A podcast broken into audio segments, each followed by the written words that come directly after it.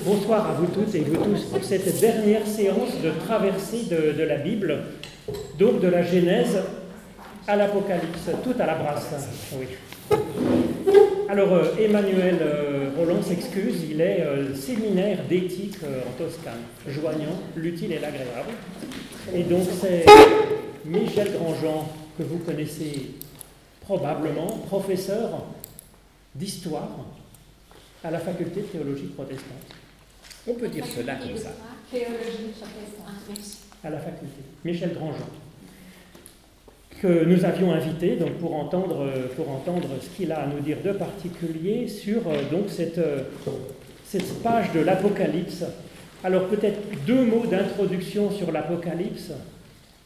C'est un style littéraire particulier on dirait aujourd'hui, c'est le style de l'héroïque fantasy, c'est-à-dire avec des dragons, euh, alors c'est un style littéraire en fait. Il y en a d'autres, hein, dans le Nouveau Testament, il y a, qu'est-ce qu'il y a? Il y a des, récits, les évangiles, il y a des lettres, les lettres de Paul, de Jacques, de Jean, de Pierre, de Jude, euh, et voilà. Donc en fait, il y a trois grands types, genres littéraires dans le Nouveau Testament. L'Apocalypse, c'est particulier, ça existait avant, Jésus frôle des fois un peu des apocalypses dans, si on suit les évangiles, ce style littéraire. Mais alors de quoi ça parle? Ça parle, comme le reste, à mon avis, ça parle de nous, du temps présent, avec l'action de Dieu qui vient euh, changer notre présent. Ça parle, en fait, ça parle pas de l'avenir en particulier, ou ça parle d'un autre avenir en train d'arriver ça parle de la finalité. Mais vous savez que dans le, Nouveau Testament, on parle de la fin des temps, mais une fin des temps qui est déjà là et encore attendue. On est dans cette, euh, cette manifestation du royaume qui vient. Donc c'est encore cela. Donc il ne faut pas chercher. Si je dis ça, c'est parce que tout ce qu'il y a comme secte, mais pas simplement des sectes chrétiennes, ça peut être aussi des formes d'idéologie qui utilisent ce, ce type de langage pour faire peur, pour euh, essayer de construire euh, un projet de société le présentant comme une Jérusalem céleste qui, qui, se construit sur terre, avec des menaces de destruction terribles si on ne rentre pas dans le programme.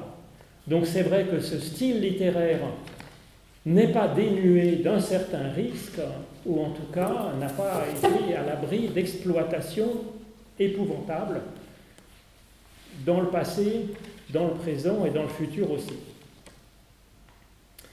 Alors la question c'est que ce texte genre littéraire, il utilise beaucoup des symboles, des images, qui ne sont pas forcément familières. Par exemple, nous, quand on raconte le corbeau et le renard, on sait ce que c'est que dans notre culture, un corbeau, un renard ou le loup et l'agneau, on a une certaine idée de ce que c'est qu'un loup et un agneau. Mais dans une autre culture, une autre civilisation, euh, ben, je ne sais pas si ça serait si évident. Est-ce que, je ne sais pas quoi, aux îles Vanuatu, est-ce qu'il y a des renards et des corbeaux? Mm-hmm. Ou en tout cas, peut-être ont-ils une autre euh, signification hein, Ce n'est pas forcément évident. Donc il faudrait, il faut arriver, si vous voulez, à s'ouvrir à ce jeu de symboles pour essayer de comprendre de quoi ça parle Et qu'est-ce que ça dit sur nous, sur la, notre conversion, sur ce que Dieu nous apporte dans notre existence et quel projet, quel projet euh, est envisagé? Alors maintenant, je te laisse la parole, Michel. J'ai assez euh, parlé de, l'Apocalypse, mais c'est à toi de travailler donc euh, sur. Merci. Je suis surveillé par l'horloge dont les aiguilles tournent là-bas en face de moi, elle est très bien disposée parce que je pourrais jeter un petit coup d'œil et mesurer ainsi mon bavardage. J'aimerais, mes amis, vous dire ce soir deux choses. Alors, je vais commencer par vous les dire, puis ensuite vous pourrez sortir, euh, vous en aurez pour la soirée. La, première chose, euh, ces deux choses vont être d'une certaine façon comme un commentaire du verset 2 de ce texte du chapitre 21 que vous avez sous les yeux, et je vis descendre du ciel, d'auprès de Dieu, la ville sainte, la Jérusalem nouvelle. On peut s'arrêter là parce qu'il y a déjà les deux choses. La première chose, c'est celle-ci, une interrogation. Vous vous rappelez que l'histoire sainte dans la Bible commence dans un jardin. Et vous voyez que l'histoire sainte dans la Bible se termine dans une ville. On passe du jardin à la ville. Pourquoi? Qu'est-ce que ça veut dire? Ben, Ce sera la première chose qu'on verra. Puis la deuxième chose est celle-ci. Cette ville, vous voyez qu'elle elle descend du haut des cieux, comme ça, et puis elle se pose. Ce n'est pas nous qui la construisons, c'est Dieu qui l'a fait à notre intention. Qu'est-ce que cela veut dire que cette ville nouvelle, cette ville neuve, comme on disait chez nous au XIIe siècle, quand on créait des villes ici et là, puis qu'on ne savait pas très bien comment les appeler parce qu'on manquait totalement d'imagination, on disait ville neuve, la neuve ville. Tout ça, c'est le fruit de ces nouvelles villes qu'on ne savait pas comment baptiser. Puis alors après, ben, les gens ont continué à dire Villeneuve, et puis on croit que la ville s'appelle Villeneuve, mais ça, c'est simplement une absence de nom. Eh bien, euh, c'est une ville neuve qui descend du haut des cieux. Qu'est-ce que ça veut dire que ce soit une ville qui vient de Dieu? Alors, c'est les deux choses que j'aimerais essayer d'aborder ce soir, puis c'est déjà pas mal. Et pour faire ça, je pense que c'est bien de commencer par se, par se demander ce qu'est une ville. Vous le savez, la ville, c'est le lieu de la civilisation. Et aussitôt, vous allez pousser des hauts cris en disant celui-là n'aime pas les gens de la campagne. J'habite à la campagne. Mais la ville, c'est le lieu de la civilisation au sens étymologique du terme, puisque la kiwitas, c'est l'un des noms latins pour désigner la ville, ça vient de celui qui habite la ville, le kiwis, l'habitant de la cité, le citoyen, et ce mot kiwis a donné la civilisation. Pensez à toutes les civilisations, eh bien, on les conçoit pour la plupart du temps, peut-être à l'exception de quelques civilisations africaines comme celle du royaume du Mali, centrées autour de, villes, et, même au Mali, hein, il y a des villes. Sachant que euh, ben, c'est là que naît la, la civilisation. Alors, la ville, c'est aussi le lieu de l'organisation sociale et politique.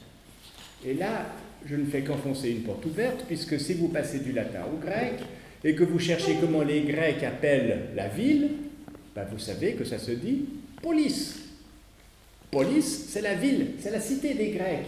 Et polis a donné la politique, c'est-à-dire l'art d'organiser une cité. Vous savez que ce mot, c'est une note en bas de page. Polis se retrouve aujourd'hui dans le nom d'une capitale européenne. Si vous posez la question, vous pourriez peut-être me répondre qu'il s'agit d'Istanbul. Istanbul, ça n'est pas du tout un nom turc, c'est un nom qui est parfaitement grec, parce que les Grecs disaient la ville pour désigner Byzance, c'est la grande ville. Donc il y avait Athènes, on disait Athènes, puis l'autre c'est la ville, la ville avec un V majuscule.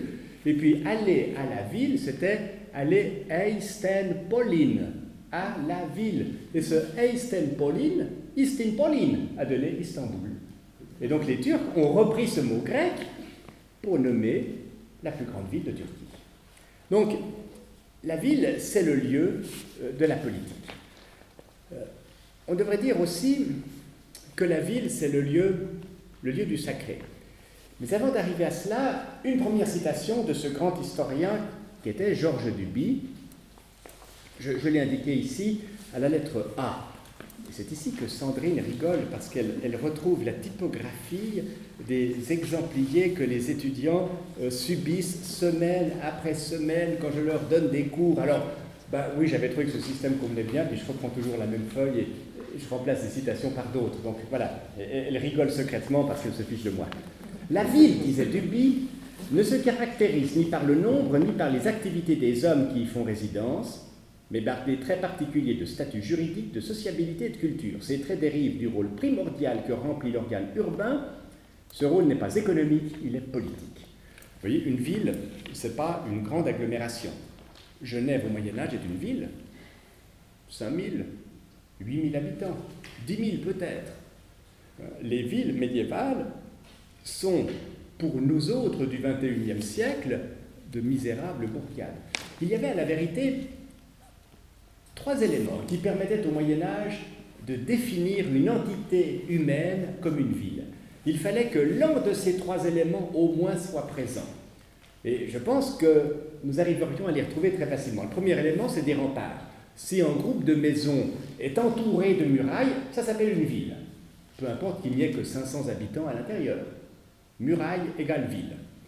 Mais il y a des villes qui n'ont pas de murailles et qui sont pour autant des villes, mais à la place des murailles, il faut avoir une cathédrale. S'il y a le siège d'un évêque, quand bien même vous n'avez pas de muraille, ça s'appelle une ville. Et vous voyez que la puissance du sacré, symboliquement, dans la culture médiévale, peut jouer le rôle des fortifications militaires. Et il y a un troisième exemple, à la vérité, assez rare, d'agglomérations dans lesquelles il n'y a ni rempart, ni cathédrale, mais qui pour autant sont des villes. À la vérité, je n'ai que deux exemples en tête, pas davantage. Ils sont l'un et l'autre en Angleterre et ça s'appelle Oxford et Cambridge. Si vous avez une université, même si vous n'avez pas de cathédrale, même si vous n'avez pas de rempart, vous êtes dans une ville. Donc voilà comment au Moyen Âge se définissait la ville. J'en reviens à la cathédrale. La cathédrale, c'est évidemment l'organisation du sacré. En disant cela, on met le doigt sur quelque chose qu'on trouve dans un grand nombre de cultures où la ville idéale tente à reproduire le cosmos tel qu'on se le représente. En Inde, on imagine que le cosmos est carré, eh bien on construit des villes dans des quadrilatères. Ailleurs, on imagine que le cosmos est rond et la ville idéale, aussitôt, devient circulaire. Et c'est ainsi que la ville représente le sacré, ce d'autant plus qu'au sein de la ville, il y a des temples, des lieux saints, des lieux sacrés, et que ces lieux sacrés donnent à la ville elle-même un caractère sacré. Il y a des portes qui conduisent dans la ville. Quand elle est sainte de murailles, c'est l'évidence, il faut des portes pour pouvoir rentrer et pour pouvoir sortir. Eh bien, ces portes sont importantes dans la compréhension qu'on a de la ville. Et puis, dans un bon nombre de cas, on va décider de percer les murailles d'un nombre symbolique de portes. En Chine, la cité idéale a 12 portes. En Apocalypse 21, la Jérusalem qui descend du haut des cieux, comme par coïncidence, a 12 portes. Ce 12 est un nombre symbolique important. Il n'y a guère en Suisse que la ville de Soleure qui ne jure que par le nombre 11. Mais les Solerois n'ont jamais réussi à convaincre le reste de la population de la Suisse et de la planète que c'est autour du chiffre 11 que tout devrait tourner. Vous connaissez ça, si vous connaissez Soleure. Il y a 11 portes, il y a 11 tours, il y a 11 fontaines dans Soleure. Et le dictionnaire historique de la Suisse s'est fait en point d'honneur à faire figurer Zolothurn, Soleur, dans le tome numéro 11. ça fait plaisir aux Solerois. Mais les Solerois mis à part, eh bien, c'est le nombre 12 euh, qui, qui, est porteur d'une symbolique, d'une symbolique importante. Qu'est-ce que c'est que la ville aujourd'hui? Eh bien, on ne va pas pouvoir parler longuement de l'urbanisme d'aujourd'hui, mais j'aimerais vous donner une citation d'un prof de géographie de Lausanne, euh, qui a maintenant pris sa retraite, il est toujours vivant, et il y a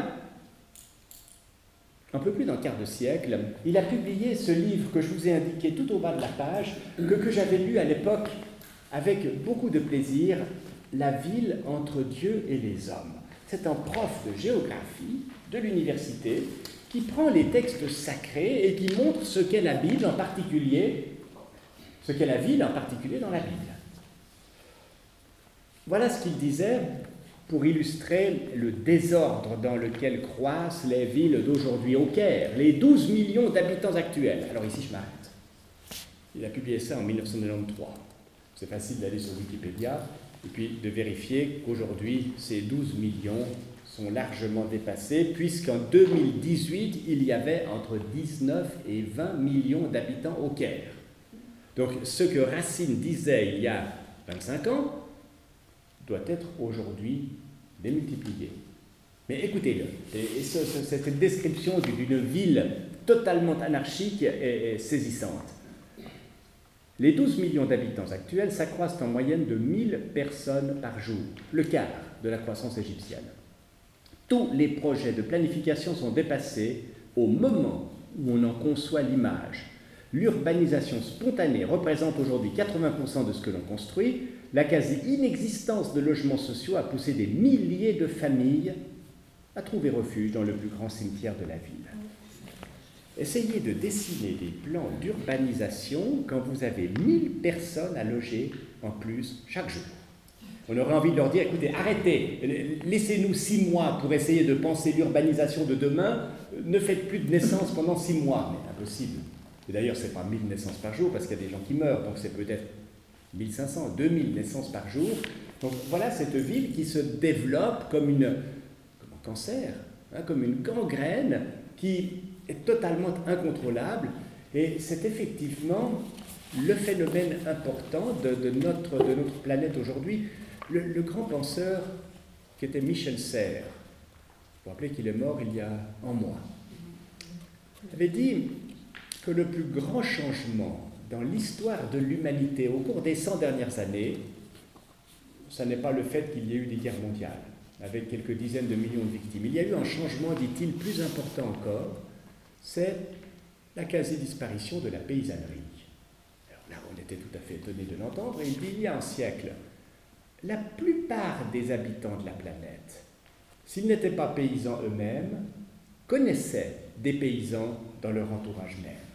Ils avaient des proches parents qui étaient paysans, ou ils connaissaient tous un certain nombre de paysans, pouvaient donner les noms de ces paysans qu'ils rencontraient chaque jour. Aujourd'hui, il y a beaucoup de gens sur la planète qui seraient bien en peine de dire oui, je connais un tel qui est paysan à tel endroit.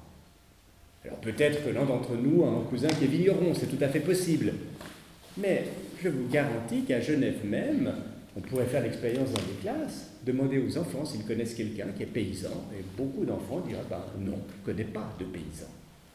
Et ça, c'est valable dans les grandes villes d'Afrique aussi, c'est valable en Amérique latine, c'est valable en Asie, puisque la démographie de la planète croît essentiellement dans les villes. Donc vous voyez ce désordre urbain qui change complètement la façon d'occuper l'espace. L'occupation de l'espace, Le Corbusier disait que c'était la première preuve d'existence de l'individu. Comment est-ce que nous occupons l'espace? Est-ce que nous avons une place ou non? Et Jacques Ellul a écrit un certain nombre de livres dans lesquels il nourrit cette réflexion sur notre rapport à l'espace. Euh, cette réflexion, on pourrait l'ouvrir aussi sur toutes les utopies urbaines. Vous savez, ces urbanistes qui, c'est une formule de Racine, cherchent à faire le bonheur de l'homme malgré lui on décide d'une ville fantastique, qui s'appelle Brasilia, et puis sur le plan, bah, c'est fantastique parce que c'est une ville chrétienne, elle a une forme de croix, mais on ne tient pas compte des besoins, des besoins effectifs des, humains, euh, et on en tient encore moins compte dans, ces villes infernales du monde soviétique. Pensez par exemple à, à ce tyran Ceausescu qui, qui démolit des quartiers entiers de Bucarest pour construire des allées somptueuses orientées vers le palais gigantesque qu'il occupe et qu'il appelle le palais du peuple parce que c'est le sien. Alors, on peut se dire, au XIXe siècle, Haussmann à Paris a été honni par des populations entières. si votre maison doit être détruite parce qu'on va construire un grand boulevard, pardonne-moi de dire du mal des Parisiens, hein, euh, on va construire le boulevard Raspail, mettons. Ben, à la place du boulevard Raspail, il y a des tas de petites masures, et puis on les démolit pour faire le boulevard, et puis on va élargir les Champs-Élysées, et on démolit votre maison. Ben, euh, les gens n'appréciaient pas. Mais on va faire leur bien malgré eux. Donc voilà ces, villes humaines euh, qui, sont un, chapitre intéressant dans, dans toute l'histoire, dans toute l'histoire des utopies. Et la Bible, la Bible elle-même, accorde une place importante à la ville. La ville apparaît comme ambivalente. On le verra tout à l'heure. Je ne vais pas faire de. Euh, vous dévoiler tout de suite la fin, mais enfin, cette Jérusalem céleste, c'est plutôt bien. Hein. c'est un endroit agréable. Tout, tout s'y passe bien. Euh, mais ça n'est pas toujours le cas. Si vous voulez vous rappeler en particulier que la toute première ville de la Bible apparaît déjà dans le chapitre 4 de la Genèse. Vous vous rappelez qu'il y avait un type qui s'appelait Caïn, que cet homme était jaloux de son frère parce que Dieu avait agréé le sacrifice d'Abel, le nomade, le, le berger, l'éleveur, et qu'il n'avait pas apprécié le sacrifice de Caïn, le sédentaire, le paysan, le laboureur, l'homme qui a les pieds sur terre et qui reste à un endroit. Eh bien, Caïn a tué Abel, puis ensuite il est parti, mais avec la protection de Dieu. Et qu'a fait Caïn? C'est le texte de la Genèse qui nous dit. Ben, d'abord, il a couché avec sa femme, il eut des relations avec sa femme, et elle fut enceinte, arrive, et mit au monde Enoch. Alors, ce n'est pas l'Enoch qui viendra un certain nombre de générations plus tard dans, euh, dans, sa descendance et qui, euh, qui, ne mourra pas car Dieu le prie. C'est un autre Enoch qui se trouve être le petit-fils d'Adam, si je lis les premiers chapitres de la Genèse. Il se mit ensuite à bâtir une ville et appela cette ville du nom d'Enoch, son fils. Bon, alors ne me demandez pas combien il peut y avoir d'habitants dans cette ville que construit Cain dans, la logique de la Genèse, on voit bien qu'on est dans le registre du symbolique. Il épouse sa femme, donc il doit logiquement être sa sœur, puisqu'il y a seulement Adam et Ève qui ont, pu procréer jusqu'à présent. Et puis, euh, il a un fils, et puis il dit, ben, on va maintenant construire une ville. Mais ce qui importe ici, dans cette, dans cette tradition, c'est de montrer que la ville euh, se construit sur la base de la culture des paysans. Il y a des paysans qui sont sédentaires, et puis on va développer des, ben, un commerce, des greniers, on a besoin d'une ville, puis il faudra fortifier la ville. C'est un peu toute l'histoire du, néolithique hein, qui est synthétisée dans ces quelques mots de Genèse 4, verset 17. Tant que vous avez des chasseurs, des cueilleurs, vous n'avez pas besoin de grenier, vous n'avez pas besoin de ville, vous n'avez pas besoin d'armée. Mais si vous avez des planteurs, des cultivateurs, vous avez besoin de serviteurs pour arroser tout cela, vous avez besoin de greniers pour conserver les provisions, vous avez besoin de soldats pour garder les greniers, vous avez besoin de fortifications pour que les soldats aient un lieu inexpugnable, et vous avez besoin de villes. Donc voilà cette ville qui apparaît dans la Genèse sous un mauvais jour. On vient de quitter le jardin d'Éden, où tout était parfait, c'était un paradis, et puis on construit des villes. Et très rapidement, dans la Genèse, on voit d'autres projets de construire des villes qui sont tout autant grevés de volonté négative. C'est le cas de la ville de Babylone, Babel. Quelques chapitres plus loin, les gens se dirent alors, bâtissons-nous donc une ville et une tour dont le sommet atteigne le ciel, et faisons-nous un nom, afin que nous ne nous dispersions pas sur toute la terre. Ça, c'est très intéressant. La tour de Babel, c'est bien sûr une tour, mais c'est d'abord, construisons-nous une ville, afin d'assurer notre identité, afin d'assurer notre puissance, notre pouvoir, parce que si on a une ville, eh bien, on va la fortifier, et nous serons une grande civilisation. Voyez, si c'est une ville, c'est une civilisation.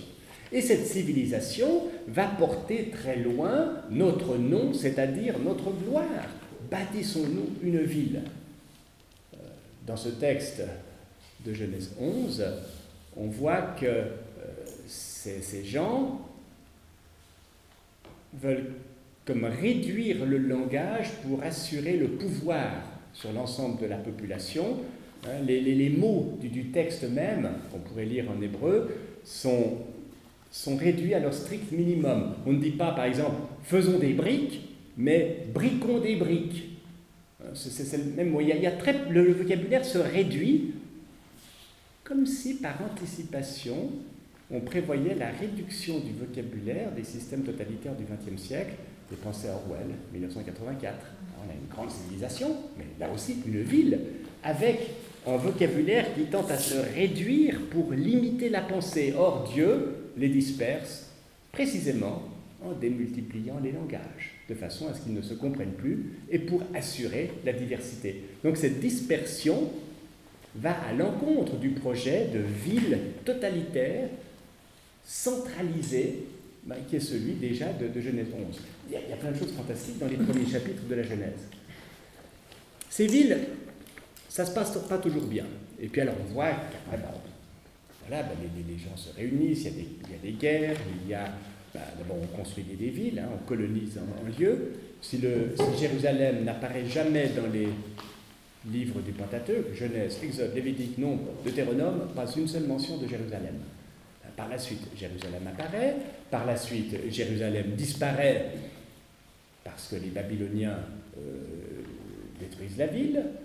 Et puis, c'est dans ce contexte-là que la veine prophétique rêve d'une Jérusalem nouvelle. Et je vous ai indiqué ici un passage d'Ésaïe, c'est la lettre E de l'utilisation, qu'il sera important d'avoir à l'esprit quand tout à l'heure nous allons reprendre l'Apocalypse. Des étrangers rebâtiront tes murailles, tes murailles à toi, Jérusalem. Euh, leurs rois te serviront, car si dans mon irritation je t'ai frappé, dans ma, faveur j'ai compassion de toi. Tes portes seront constamment ouvertes, elles ne seront fermées ni le jour ni la nuit, afin de laisser rentrer chez toi les ressources des nations, leurs rois avec leur suite. Tes oppresseurs viendront vers toi courbés. Tous ceux qui te méprisaient se prosterneront à tes pieds. Ils t'appelleront ville du Seigneur, Sion du Saint d'Israël. Voyez cette vision qu'on pourrait déjà appeler maintenant eschatologique, hein, qui désigne la fin des temps. Voilà ce qui va se passer. On va reconstruire tes murailles et tout le monde viendra chez toi. Tes portes seront ouvertes si les portes sont tout le temps ouvertes, cela veut dire qu'il n'y a plus de guerre, il n'y a plus à les fermer contre des oppresseurs, parce que tous ceux qui t'oppressaient jusque-là vont venir chez toi, l'échine courbée, et te serviront. Donc c'est un renversement de la situation actuelle qu'on postule dans un temps à venir, hein, un temps qui est promis, et cette promesse va traverser tout ce courant apocalyptique que Marc a évoqué tout à l'heure, parce qu'on le trouve présent dans un bon nombre de textes du judaïsme de l'époque du Christ. Euh, il y a un certain nombre de textes apocalyptiques. Oh, vous savez, l'Apocalypse de Saint Jean, ce n'est pas la seule. Il y a d'autres apocalypses. Euh, il y a l'Apocalypse d'Enoch, on appelle ça le quatrième livre d'Enoch. Il y a l'Apocalypse de Baruch, du prophète Baruch. C'est un texte qui date du premier siècle de l'ère chrétienne et qui connaît deux versions, une version grecque, une version hébraïque, une version syriaque avec des différences. Ces apocalypses ont été regroupés dans le volume de la Pléiade sur les écrits intertestamentaires. Alors on trouve ce, foisonnement de textes apocalyptiques dans tous. Apparaît d'une façon ou d'une autre la ville de Jérusalem. Et c'est maintenant qu'il faut prendre notre texte et puis revenir à cette question, après cette présentation de la ville, cette question de savoir mais pourquoi une ville? Je vous rappelle la question au départ. Au début, il y avait un jardin. Et après tout, tout se passait pour le mieux, dans le meilleur des mondes, dans ce jardin. On avait là tous les arbres qu'on voulait, on pouvait se promener tout nu parce qu'il faisait jamais trop chaud ni jamais trop froid. Et puis les animaux étaient gentils avec nous. Euh, Adam et Ève avaient tout à leur disposition. Mais pourquoi est-ce que c'est pas ça qu'on postule pour la suite? Eh bien, on ne va pas pouvoir lire ici l'ensemble de ce chapitre 21, mais je suggérerais qu'on en lise sur cette feuille les deux premiers paragraphes, c'est-à-dire les huit premiers versets. Est-ce que c'est moi qui dois lire? Ou bien il faut que ce soit quelqu'un qui soit près du micro, puisqu'on nous en. il peut y avoir un volontaire qui lise. Hein. On pourrait demander à une stagiaire, par exemple. Et pas Non, parce qu'elle lit très bien, tu sais. Je suis sûr. Hein. Alors, il faut lui apporter le micro. Non, ça ira comme ça. Ça va comme ça. Eh bien, nous écoutons Sandrine Merci. nous lire le début du chapitre 21. Alors je vis un ciel nouveau et une terre nouvelle, car le premier ciel et la première terre avaient disparu, et la mer n'était plus. Et je vis descendre du ciel, d'auprès de Dieu, la ville sainte, la Jérusalem nouvelle, prête comme une mariée qui s'est parée pour son mari. J'entendis du trône une voix forte qui disait La demeure de Dieu est avec les humains. Il aura sa demeure avec eux. Ils seront ses peuples, et lui-même qui est Dieu avec eux sera leur Dieu. Il essuiera toute larme de leurs yeux. La mort ne sera plus, et il n'y aura plus ni deuil, ni cri, ni douleur, car les premières choses ont disparu. Celui qui était assis sur le trône dit De tout je fais du nouveau. Et il dit Écris, car ces paroles sont certaines et vraies. Il me dit C'est fait, c'est moi qui suis l'alpha et l'oméga, le commencement et la fin. À celui qui a soif, je donnerai de la source de l'eau de la vie gratuitement. Tel sera l'héritage du vainqueur. Je serai son Dieu, et lui sera mon fils. Mais pour les lâches, les infidèles, les êtres abominables, les meurtriers, les prostituées, les sorciers, les idolâtres et tous les menteurs, leur part sera dans l'étang brûlant de feu et de soufre. C'est la seconde mort. Merci. Si nous avions voulu être politiquement tout à fait corrects, j'aurais demandé qu'on lise jusqu'au verset 7. Et vous auriez vu qu'à propos d'Apocalypse, il n'y a aucune ombre au tableau. Cette terre nouvelle qui arrive, arrive dans la paix la plus sereine. Contrairement à toutes ces images d'Apocalypse, quand on nous rebat les oreilles, il y a eu une terrible tempête de grêle samedi, peut-être que ça ne nous a pas échappé. Je voyais dans un journal français des gens dire, parce que la grêle était en train de laminer les plantations de leur jardin, nous avions vraiment cru que c'était la fin du monde. Alors, gardons un peu le sens des proportions, c'est vrai qu'il y a parfois de la grêle, mais ce n'est pas encore la fin du monde. Toujours est-il que la fin du monde qui est décrite ici l'est dans les termes les plus paisibles. Alors évidemment, il y a ce verset 8. On pourrait gloser longtemps sur ces gens, les idolâtres, ces gens de mauvaise vie qui sont promis à l'étang de feu. Ce sont de toute évidence ceux qui refusent la vérité, la paix de cette ville-là. Mettons des idéologues hostiles à cette ville, ceux de l'ancienne Babylone, dont parle quelques chapitres plus haut le livre de l'Apocalypse, c'est-à-dire, suivez mon regard, la ville de Rome, avec ces Romains qui, sous Titus, futur empereur, détruisent le temple de Jérusalem en septembre de notre ère, on a là de nouveaux Babyloniens qui saccagent la ville de Jérusalem. alors, ces gens-là, qui veulent détruire ce temple et qui l'ont effectivement détruit, seront promis à l'étang de feu. Les menteurs, ce n'est pas le gamin qui va dire euh, non, c'est pas moi qui ai ouvert le local de la confiture. Euh, ce c'est pas ça. Le menteur, c'est celui qui fait profession de s'opposer à la vérité. Alors voilà celui qui est promis à l'étang de feu. Mais il y a quelque chose de nouveau qui apparaît. De nouveaux cieux, une nouvelle terre. Et vous remarquez dès le verset 1 qu'on tient même à préciser que la mer n'est plus. Moi j'aime bien partir en vacances au bord de la mer et puis je serais un peu triste. Mais la mer, ça n'est pas la plage dans laquelle on va se baigner. La mer, c'est, c'est un espace inconnu. Un espace dans lequel il y a des monstres féroces. Voyez encore, au XVIIIe siècle, ces cartes du monde sur lesquelles on représentait les zones inconnues, avec des mers dont on ne connaissait pas les limites et dans lesquelles on imaginait les monstres les plus fantastiques. Au XVIIIe siècle, on faisait encore ça. Eh bien, la mer, c'est le lieu de tous les dangers. Quand Dieu, dans la Genèse, dit que la mer ira jusque-là, et qu'après il y aura le sec, et que le sec, ce sera la terre, eh bien, il fixe une limite à la mer. Parce que rien de plus terrifiant que de voir la mer nous submerger. Hein, cette inondation, ce déluge est quelque chose qui correspond à une crainte abyssale de, l'humain. Vous connaissez peut-être cette euh, chapelle médiévale de Tsilis dans les prisons. Vous connaissez cette chapelle avec des panneaux qui sont au plafond. Vous la connaissez? Mm. Combien de panneaux? Pardon? 52. Ajoutez-en 101. 153 panneaux. Il y a 9 rangées de 17 panneaux. C'est vrai, ça fait 153. Eh bien, pourquoi 153 Eh bien, parce que dans le récit de la pêche miraculeuse, je vous le donne en mille, il y avait 153 poissons. Et des gros poissons, et des poissons tous différents. Eh bien, ces 153 panneaux représentent la totalité des espèces de la mer. Mais tout autour des panneaux, il y a des vagues qui sont représentées. Hein, c'est ce monde, c'est ce monde hostile ben, dans lequel les pêcheurs, miraculeusement, vont, grâce au Christ, prendre des poissons qui vont permettre de nous nourrir. Mais c'est dangereux.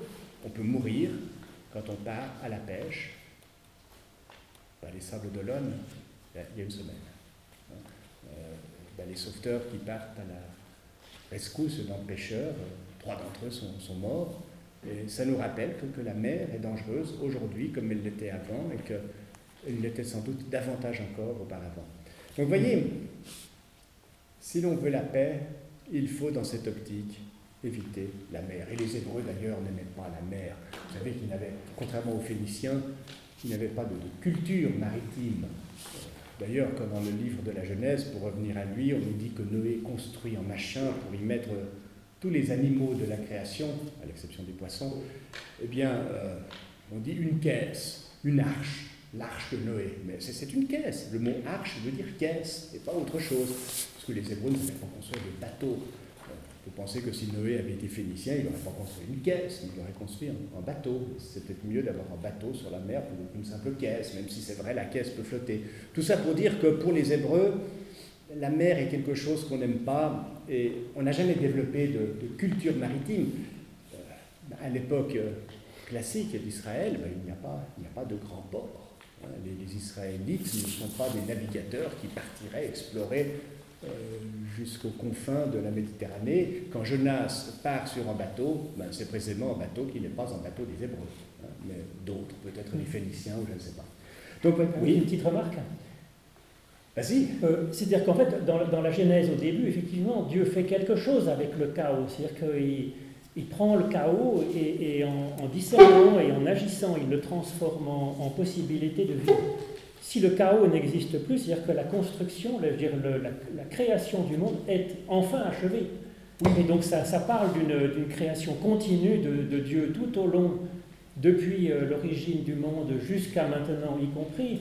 Et donc ça, je crois que c'est important quand même, parce que c'est une des grandes explications de l'existence du mal en ce monde c'est pas que Dieu s'en fiche ou c'est pas que Dieu fasse le mal, mais c'est que le monde est encore en chantier, qu'il reste encore du chaos qui échappe à la volonté de Dieu. Et ça, je crois que c'est important de le rappeler face à l'existence du, du mal dans le monde, de la maladie, des catastrophes. On peut, quand on lutte contre le chaos, le cancer, les catastrophes et la grêle, on ne lutte pas contre la volonté d'un Dieu méchant qui envoie ça pour voir euh, comment on va réagir face aux épreuves, mais au contraire, on lutte avec Dieu pour que le chaos ne soit plus. Excellent.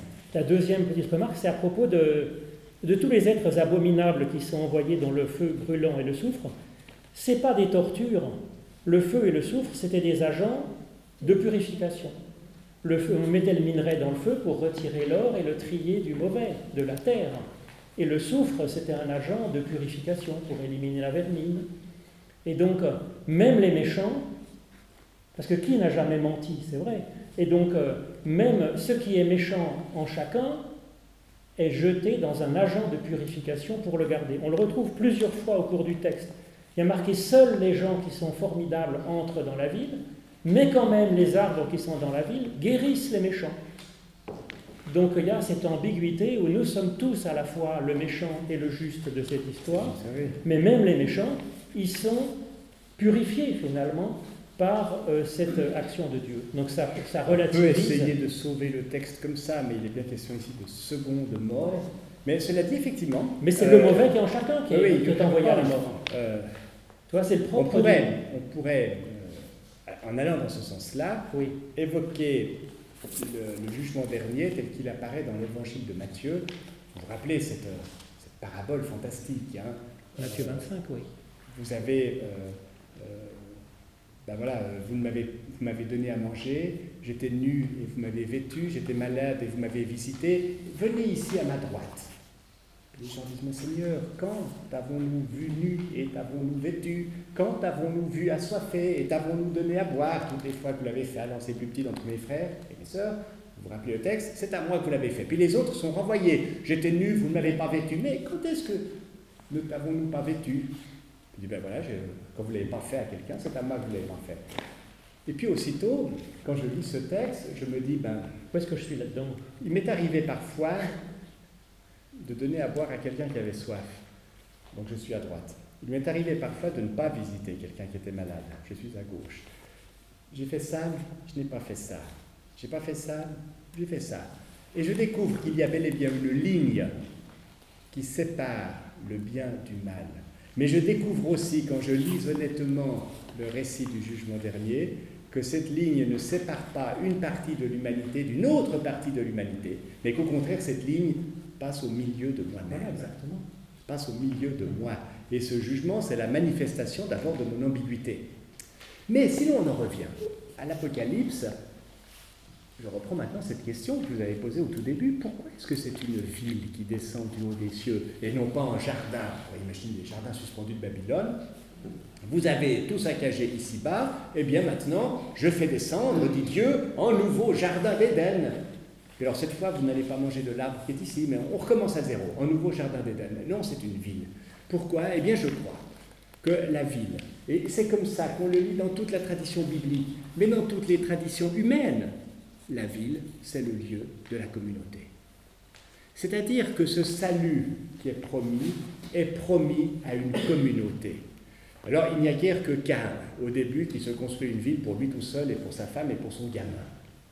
Mais on voit bien que ça ne joue pas. Si on construit une ville, il y a beaucoup plus de monde qui est là. C'est une communauté. C'est-à-dire que l'espérance de salut n'est pas une espérance individuelle, mais une espérance communautaire.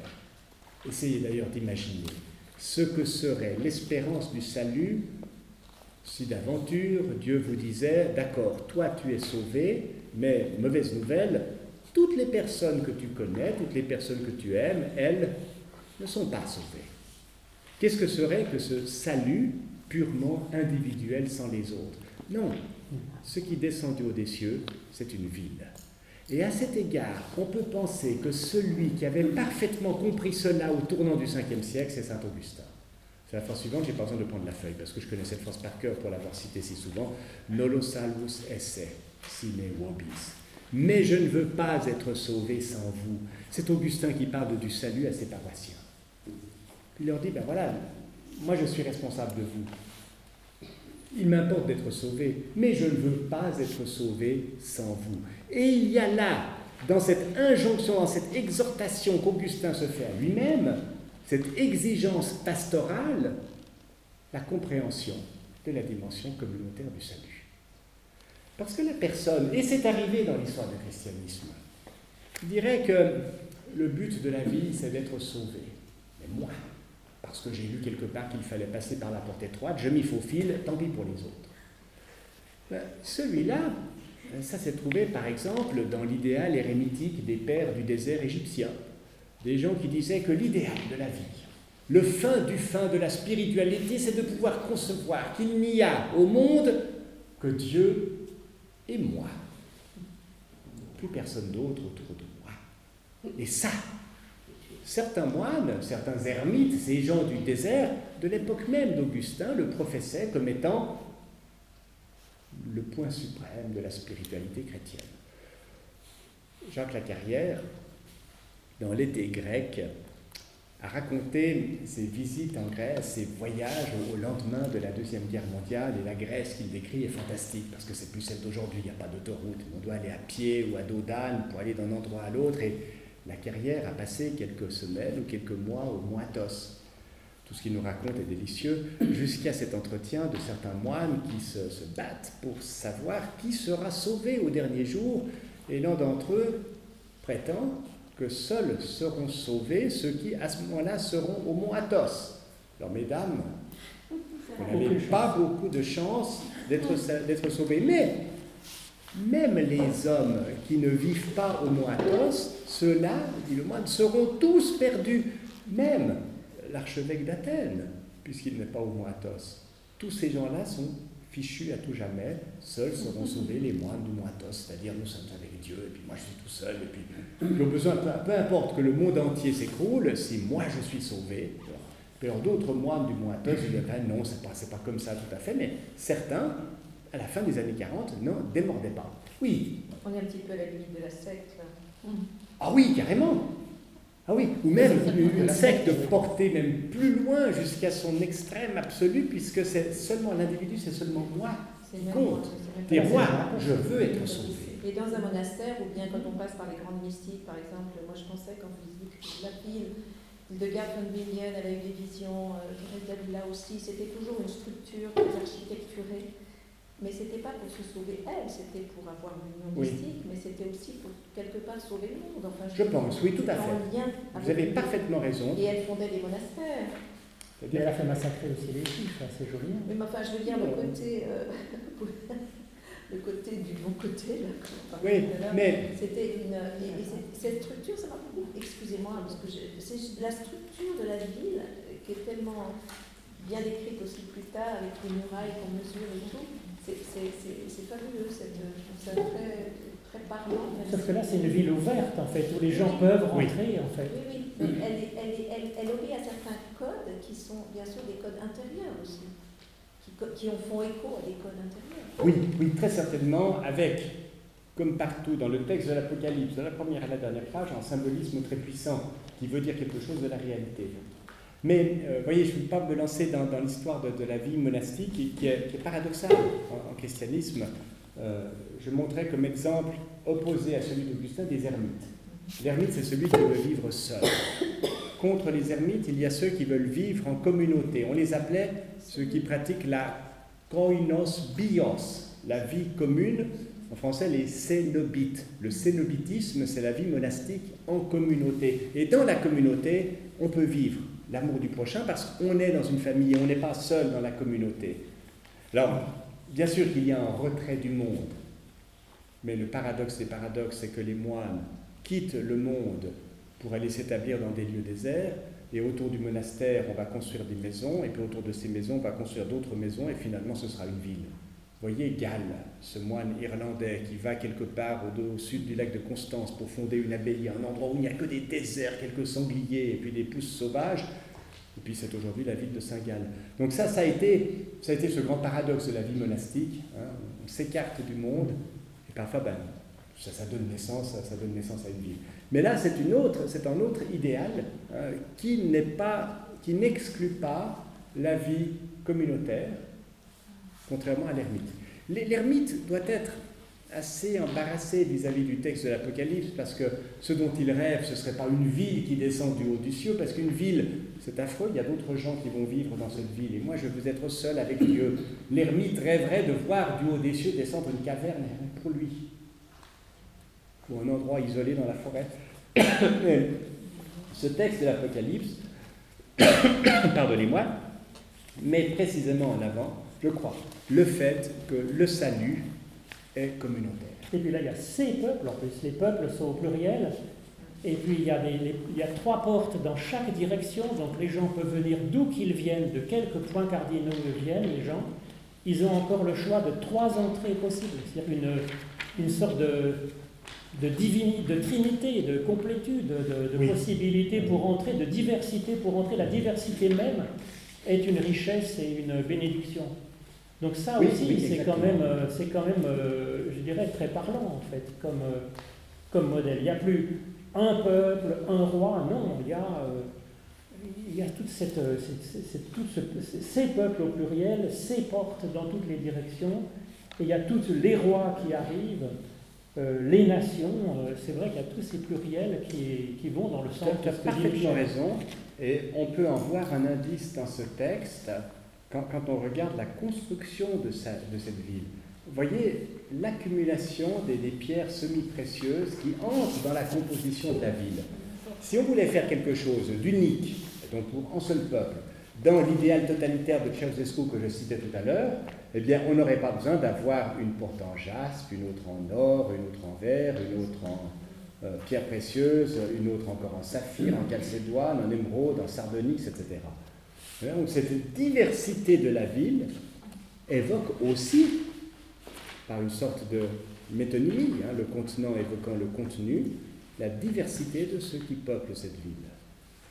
Et Et puis c'est aussi le- c'était le pectoral du grand prêtre avec couvert avec justement ces pierres-là qui Toutes ces fait de pierres. cette ville en fait un, un peuple des peuples prêtres, Ouais. une ville prêtre, c'est une ville qui est faite pour servir de, de rayonnement dans le monde et puis aussi pour porter la prière même de ceux qui sont à l'extérieur vers, Dieu. Euh, donc c'est quand même euh, c'est aussi une vocation euh, pour les autres d'être ville, ville prêtre en fait. Vous l'avez vu, enfin, vous voyez dans ce, ce texte, verset 22, dans, dans cette ville, il n'y a pas ce qu'on trouve dans toutes les villes, c'est-à-dire un lieu saint. Hmm. Il n'y a pas de sanctuaire. Pas de sanctuaire dans cette ville. Parce que avoir un sanctuaire, ça veut dire avoir aussi devant le sanctuaire un lieu qui n'est pas sanctuarisé. Le sanctuaire en latin, c'est le fanum. Et devant le fanum, il y a le profanum, le sacré d'un côté, le profane de l'autre. S'il y a un sanctuaire, ça veut dire qu'il y a du même coup des lieux qui ne sont pas sanctuaires, donc des lieux qui sont profanes.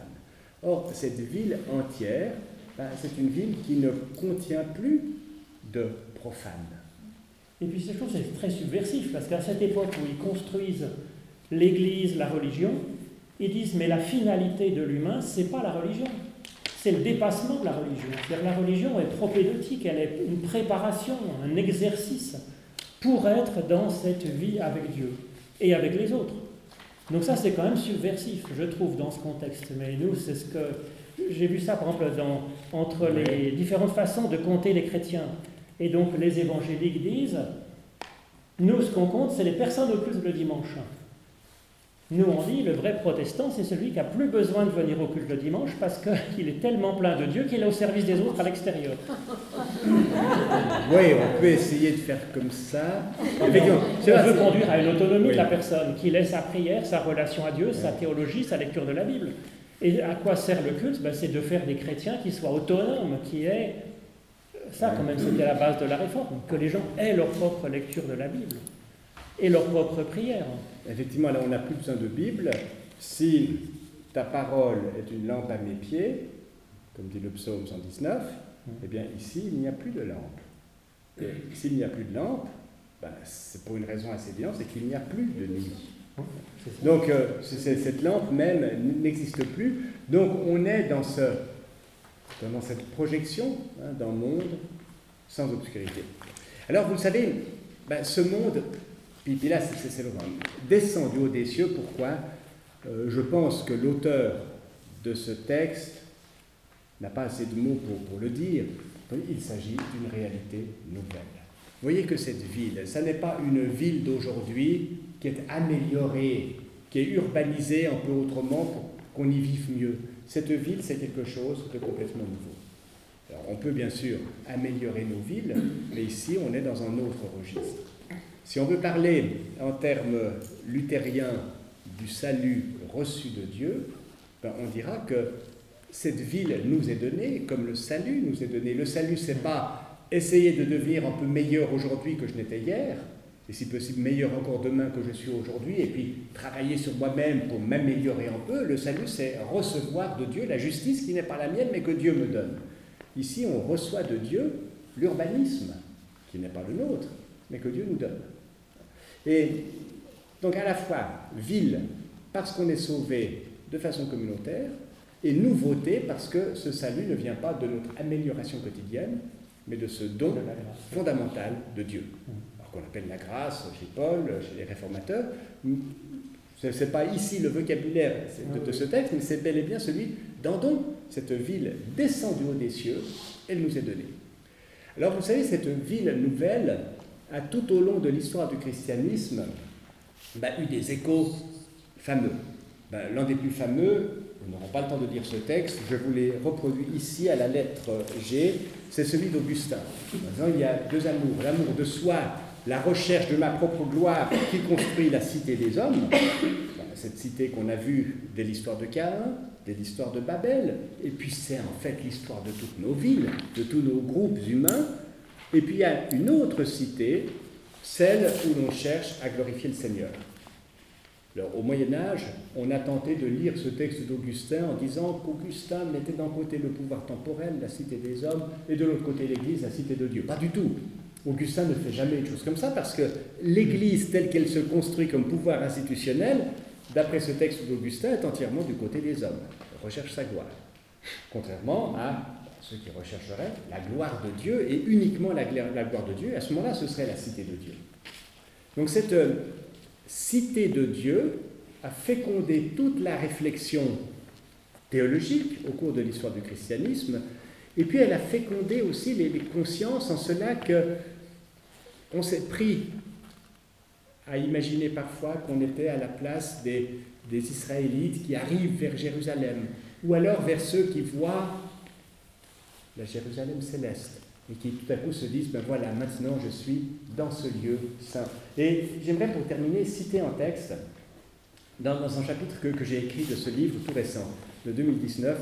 Vous avez le titre au bas de la page, Solitude sacrée et ville sainte. Ça a été dirigé par deux, deux, historiennes théologiennes, euh, Catherine Marin et Anne-Marie Reinen. Puis là-dedans, on m'a demandé d'écrire quelque chose sur Genève, dans, la partie sur les, sur les villes. Ça, c'est ville sainte, oui. Oui, Genève, Genève ah, oui. ville sainte, exactement. Euh, alors là, j'ai parlé, du, mythe, du mythe de Genève comme ville sainte. Au XVIe siècle, on parle pas tellement de Genève comme Jérusalem, mais trouvé un texte qui est très émouvant. Et j'aimerais vous citer ce, ce, dernier texte. Nous sommes en 1713. Il y a une bonne centaine de personnes, 137 exactement, qui ont pendant plusieurs années ramé sur les galères de Louis XIV. Euh, C'était des Huguenots qui n'ont pas voulu abjurer, qui ont tenté de s'enfuir, les uns du côté de la Suisse, les autres du côté des Provinces-Unies, et ils se sont fait prendre, malheur à eux, envoyés, ils ont dû traverser la France à pied dans certains cas, enchaîner les uns aux autres, jusqu'à Marseille, où il y avait un port avec les galères du roi.